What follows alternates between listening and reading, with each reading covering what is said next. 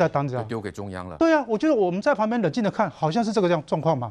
那指挥那个时候预约系统出来之后，我不能说啊，我轻盈啊，不待机啊，因为我经常喝预约系统啊，我只要唱衰他都做不好就好了。嗯不要忘记真正在做实事的人。所有人都在努力，对，五百天快要六百天了，给台湾人一个清静的安全的空间。是，的确，罗医师说的非常好。这个全台湾如果各县市是一个这个病室的话，那各地区的主任是不是有做好照顾病人的责任呢？还是说这位首都的主任呢？哎，正在忙着炮打他的中央，一直说是这个别人的不对，哈，自己的责任到底有没有做好？金医师，这个科比有说嘛，这个疫苗施打的这个各县市资讯不对等啊，哦，他说中央太过分了，被整得好惨呐。真的是这样吗？我不知道为什么资讯跟别人会不一样哎、光是刚刚讲说唐凤政委的这个预约系统，他其实开了好几次的工作会议。工作会议第一次台北市没有参加，第二次他派了一个企划师去参加，接下来第三次派专委，后来派了一个主任，在六月二十五到七月二号还在台北市立联合医院的松山院区做了一次模拟测试。那所以是怎样？市长你都不知道吗？第二，我们讲说这里面其实他为什么对于疫苗的这个预约系统他这边不满？也就是说，其实你看到我去看他这样都有去开会的状况之下，如果这个市长是清楚的知道有预，他得应该他派人去，他应该是知道有有预约系统嘛，唐凤政委的预约系统，那他不知道这个预约系统是做什么用的吗？然后是怎么运作的吗？记不记得那时候一讲说我们派疫苗下去的时候，其他县市全部都算出来了，算出我接下来这一批我能接种多少人，赶快把系统全部调整了，我不要比什么六都了啦。那时候台中市一开，台中市市长我们卢秀燕市长不是后来讲说，刚开始他也说，哎呀，今天来了，那我要怎么算出来？我算出这一批我可以打多少人，打到几岁吗？是，人家一天之内就算出来了。我也不要算卢秀燕市长了，我就算南投县的县长啦。南投县跟苗栗县一开始长辈疫苗接种，他们说要用预约的，被骂到后来，他们马上就改了，改了比较好的方式。全台湾就是只有台北市，现在还用一个他大他一直坚持很好的预约系统，而其他县市都已经改掉了系统。那唐凤政委这个系统接下来运作，是因为他接下来是所谓的不分类，大大多数的人都要来接种，这么大量的情况之下，他的系统来运作，让大家比较方便。可是在这之前，你像那个系统，你要系统建置起来，让人让人民众自己去查，自己去看哪里打嘛。在那之前，我们讲说长辈跟医疗人员这种都是很明确的种类，很明确的身份。就像我们讲的，现在就像你选举的那种户政系统、民政系统，你到哪里哪个地方，你是哪一个区域的人都清清楚楚。嗯、这件事情台北市一直坚持不做，坚持不做，我只能认为说，要么就是他们之前疫情太忙，嗯、要么就是他们现在觉得说，反正呢，你们自己要来配合我。嗯、我讲一个疫苗，这里面为什么接种有个很重要的事情？嗯、柯市长之前还很得意的出来讲说，哦，我们台北市透过这种接种预预约系统来的长辈，百分之九十五都有打，哎，嗯、听起来好像很厉害啊。嗯他是医师出身，我觉得他这完全在玩弄数字。有预约的人百分之九十五有接种，请问一下，没有预约的占多少？没有预约上的占多少？你可不可以给我数字？对，你没有这个数字，你告诉我说百分之九十五的人都有来预约接种，好像全台北市百分之九十五的长辈都有接种一样，说谎只能骗一时。疫苗的接种覆盖率，最后数字会告诉我们。可是数字告诉我们，不是只有数字。为什么我们要讲疫苗覆盖率？为什么要讲每个年龄层看覆盖率？对，因为一旦未来所谓解封之后，你那些没有接种到的人，他还是会有感染的风险。你如果达不到一定的量，那我们就会担心说，你这边会有多少人，他是在没有防护的情况之下。对，昨昨天资料出来了，六都里面有的县市做得非常的好，他们的长辈七十五岁以上长辈接种。接种的比例达到百分之七十五到百分之七十六，四个长辈，四个五七十五岁以上有三个都有接种，这样的数量非常漂亮。因为你还是有些人是不方便，有些人不适合，有些人他不愿意，这个我们都可以接受。可是你已经达到百分之七十以上了。台北市的七十五岁以上长辈接种率多少呢？百分之五十一哦，还全台湾第十一名。六都最后就算了，你还输六都的最后一名更下面。可是他会不会觉得说，哎、欸，我这预约系统还是很好？他还是坚持，对，他坚持要沿用他台北市系统。为什么他出来去批评这个唐凤政委的预约系统？因为他自己知道自己系统烂嘛。嗯、你大家昨天、昨天前天、前天在预约唐凤政委这个系统的时候，大家就讲，哇，我几秒钟就完成了，大家很高兴说这个系统是真的好的。柯市长，其实如果你的系统非常好。那你就得你就你就好，大家也不会说什么，大家不会批评你啊。是但是记不记得之前我们讲的，我们唐凤政委在弄另外弄一个实名制，因为你到处都要登实名制。嗯、实名制一九二二那个系统，我们一般的人那个系统用非常快。嗯、柯市长坚持要把它弄成台北通。对。可是其实你知道，我扫台北通的 QR code 还是去了一九二二的系统。哦。我还是进了一九二二的系统。那他一直很坚持说，他台北市的系统弄得很厉害。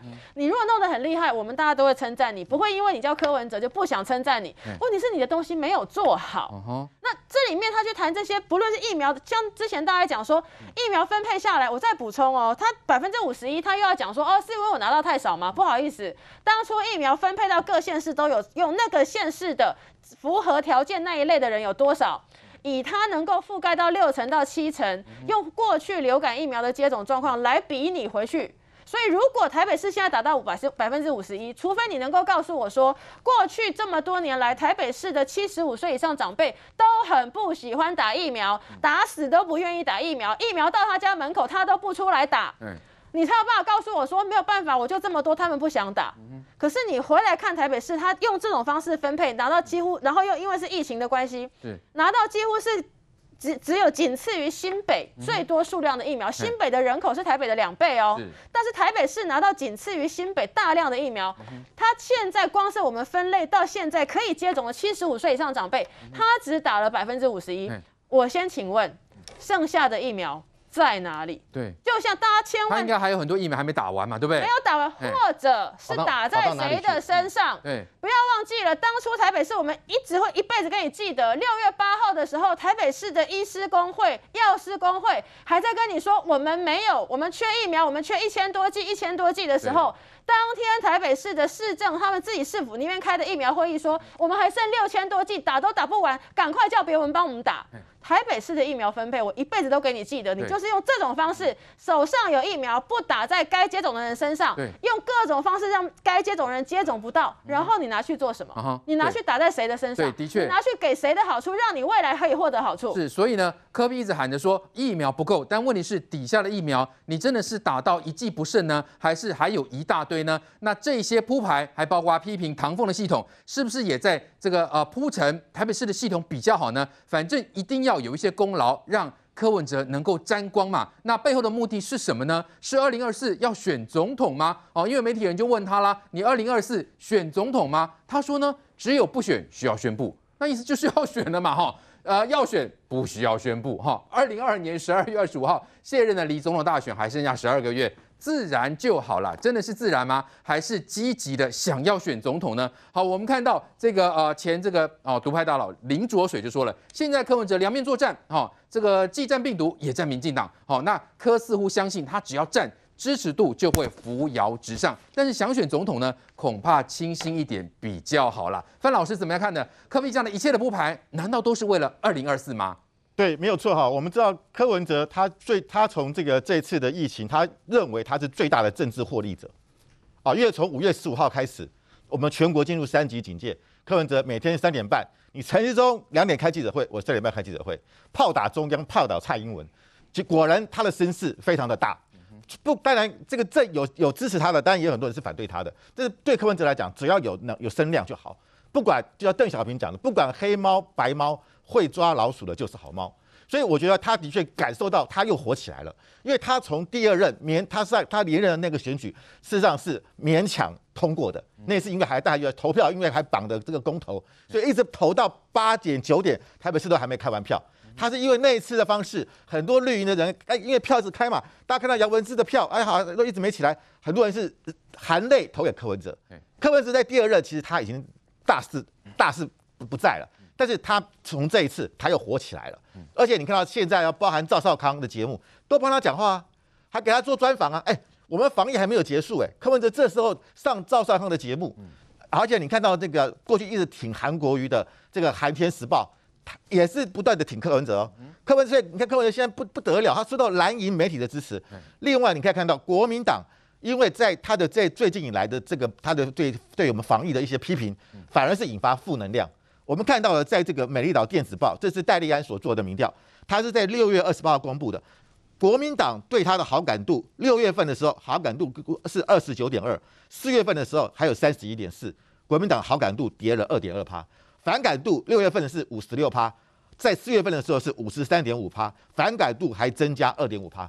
可是国民党他现在在整个的大家对他的看法，他的这个在江启臣领导之下群龙无首。那国民党现在蓝营呢，可以说是在整个台湾来讲。在这个防疫过程当中，不但没有得分，反而失分。嗯，所以这个时候，我觉得柯文哲他讲的这些话很辛辣的话，是深获蓝营甚至是韩粉的支持。我觉得他准备要把韩粉转变为柯粉，因为韩粉现在看到江启臣，看到国民党这样恨铁不成钢，反而是柯文哲有战斗力啊。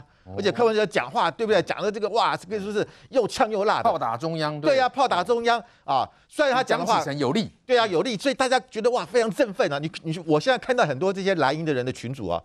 把柯文哲把他当做神哦啊，那所以而且第二个，所以我觉得他包含你看这个这个啊，去打这个啊北投振兴医院的打的人，都是什么人？都是国民党的高官嘛。他们里面丁守中之外，对不对？连战之外，我他的董事里面陈长文有没有去打？对不对？大家大家都在都在质疑啊。这些那所以这些名单就是他未来的我们知道百官行数嘛。大家看过清朝雍正皇朝。就是这个这个名，所以他他家讲说，中央有很多疫苗都都是挂在台北市政府哦，他在拿这个来什么来做恐吓嘛？是。可是问题是，你手上你有没有好好心肝的打打打针的人的人名单？你肯定有吧？对。你有没有你有没有振兴的名单？这些名单这些人，我说在，哎。你未来要不要支持我？不支持我，我名单公公公开出来，这边也是他的一个什么威胁的工具嘛。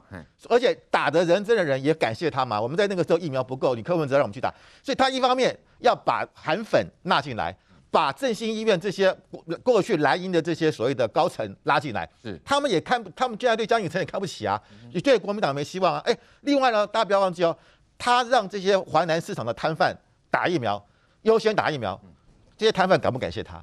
感谢他，他给摊贩这些补助，摊贩感不感谢他？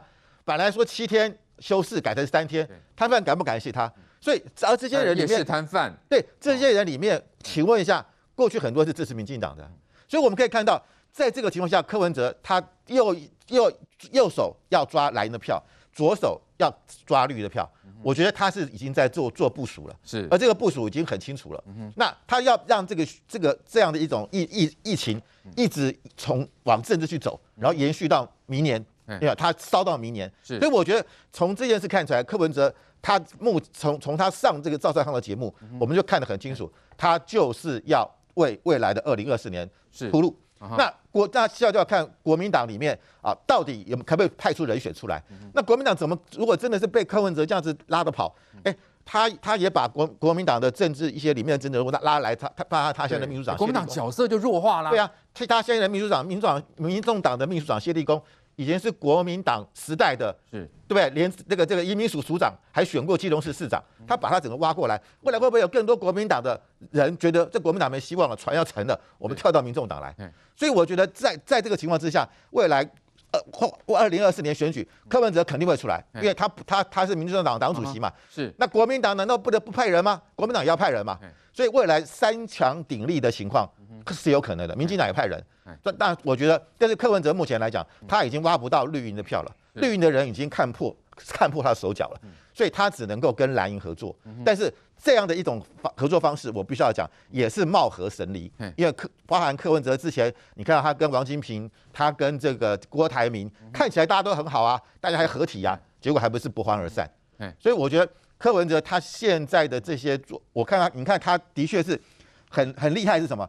当他六月二十三号。柯文哲那时候去华南市场，那时候他还觉得疫情他控制得了，所以那时候那个时候还早上是陈时中去，他不愿意跟他同台，他觉得哎、欸，我我我是 super star，我是男主角，我不可以跟你我跟你同台，我就逊掉了。所以六月二十三号那天，哎、欸，他他这个他是自己，他呃那个陈时中早上去，他他后来才到。六月二十六号，他想说我们要考虑跟王必胜合作，为什么？因为他怕发觉他控制不了。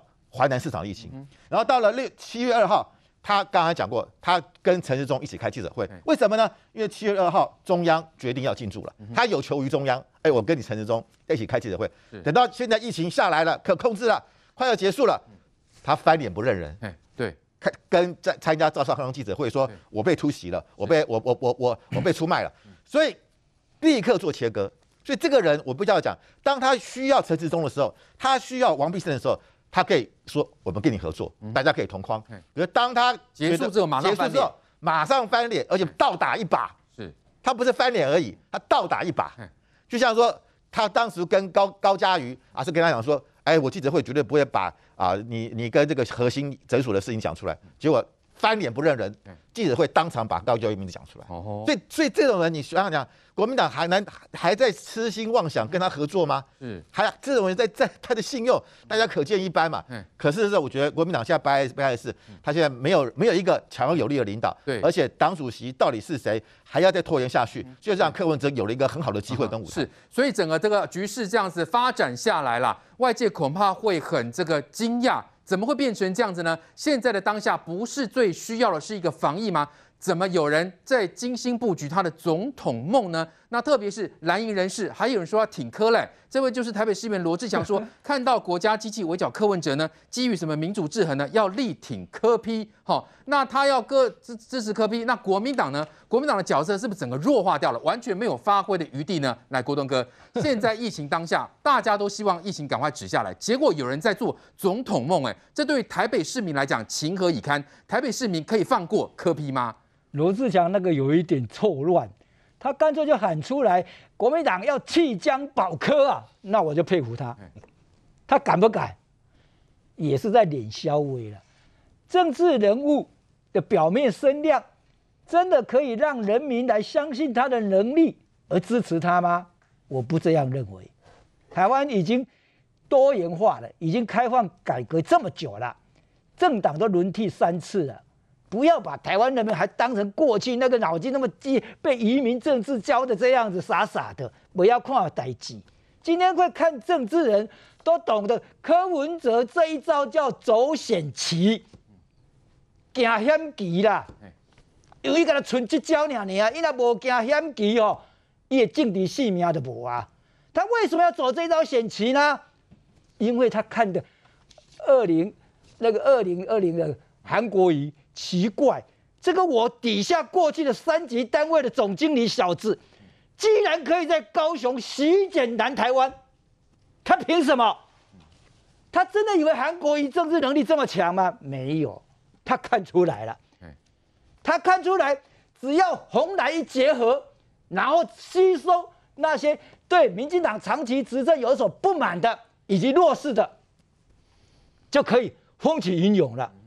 他很精哎，柯文哲很精。我们有时候一直在觉得他怎么天天脸消微，天天信口开河，真狗说的错了哦。他每一句话都很精准的哦，我敢公开这样讲哦。他是城府很深，每一句话都充满心机。为什么？他爱看宫廷剧，他熟读中国的政治史，他知道他不走这招险棋，他没有背景了，所以他必须。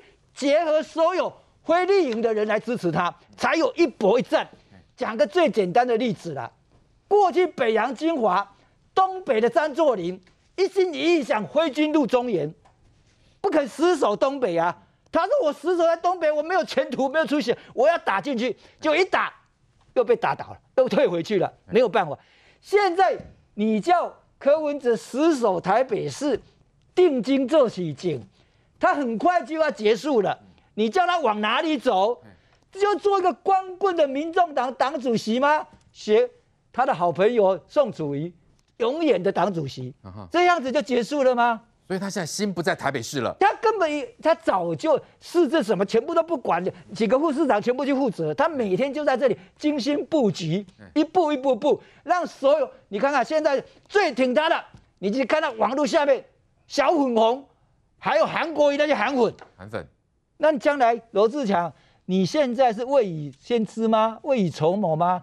你那时候到时候大选一开战的时候，是不是要弃江保科呢？国民党尴尬了，还是弃朱保科呢？嗯、你们的共主是柯文哲、哦，你知道江启臣出来是没够不够看的哦，那你怎么办？对，所以柯文哲很精，他掌到掌握到这个东西的，所以他才不管什么负声量啊、正声，他不管，我有知名度。我敢拼，我勇将啊！大家哦，这个赛，我这个拼哦。那到时候国民党，你真的就变成边缘化了哦。历史上台湾的选举，经常我们就看出来了。早这样布局的话，后面结果马上就知道是什么样子的嘛。对。他今天去捧赵少康，去赵少康的节目讲穿的，也是看到赵少康前一段时间跑出来在那里打比赛，什么要选举要干什么嘛？他知道会有嘛？他走这个东西。可以吸引红的媒体，吸引蓝的媒体，他只有唯一这一招这一招了，他现在没有招了啦。我就不相信他有什么招。但是我提醒观众，你还记得好心肝的时候，那个群主的那里面有一句话，好心肝的某某人讲，我这里面有建筑商，有企业家，有什么，将来有必要的时候都可以做你的志工。哦，还记得吧？志工，什么叫自工？便宜的啦，自工，假虎啦，你哪边算计我假虎啦？哦，才什么叫自工？到时候选总统资源就从这边来了。他虽然是跟黄珊珊讲，那柯文哲不看在眼里啊。黄珊珊你选市长，家人就假虎你啦，东西躲开了，那柯文哲会不知道吗？所以我说他根本就不敢公布这里面是谁嘛，一公布了这就完蛋了嘛。是，所以我说。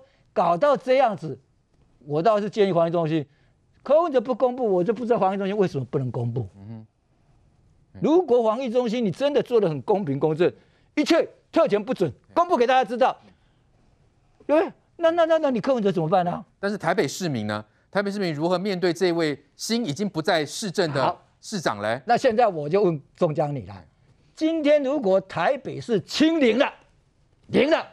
你相信两百五十万市民会认为这是柯文哲的功劳，还是防疫中心他们的功劳？哦，这王必胜的功劳，驻进驻华南市场，还是柯文哲防疫做得非常好？不要忘了哦，柯文哲现在真正的战争是疫苗战，这才是他真正的战役。因为他讲过一句话：七月十五胜败才知道。他讲七月十五我，马上就到了哦。为什么他讲这句话？因为华南市场的疫苗打下去两个礼拜，他如果平了、平息了，他说我讲的对吧？疫苗先打，马上就让我胜了。如果后面还有零星的火星的话，他就怪中央疫苗不够，所以继续有发生。疫苗之战才是真的柯文哲在打的战争啊！他每天在这里挑拨，每天在这里挑唆，有多少人真的打疫苗了？他现在就是认为你疫苗不够。所以我说这他这个走险棋走的让人家觉得说，如果你真的是一个这么好的政客的话，你拿两三步造福市民嘛，后来批判攻击开始厉害嘛。你现在不是你在打这个烂战，打这种混战，我们市民真的是无奈到极点啊。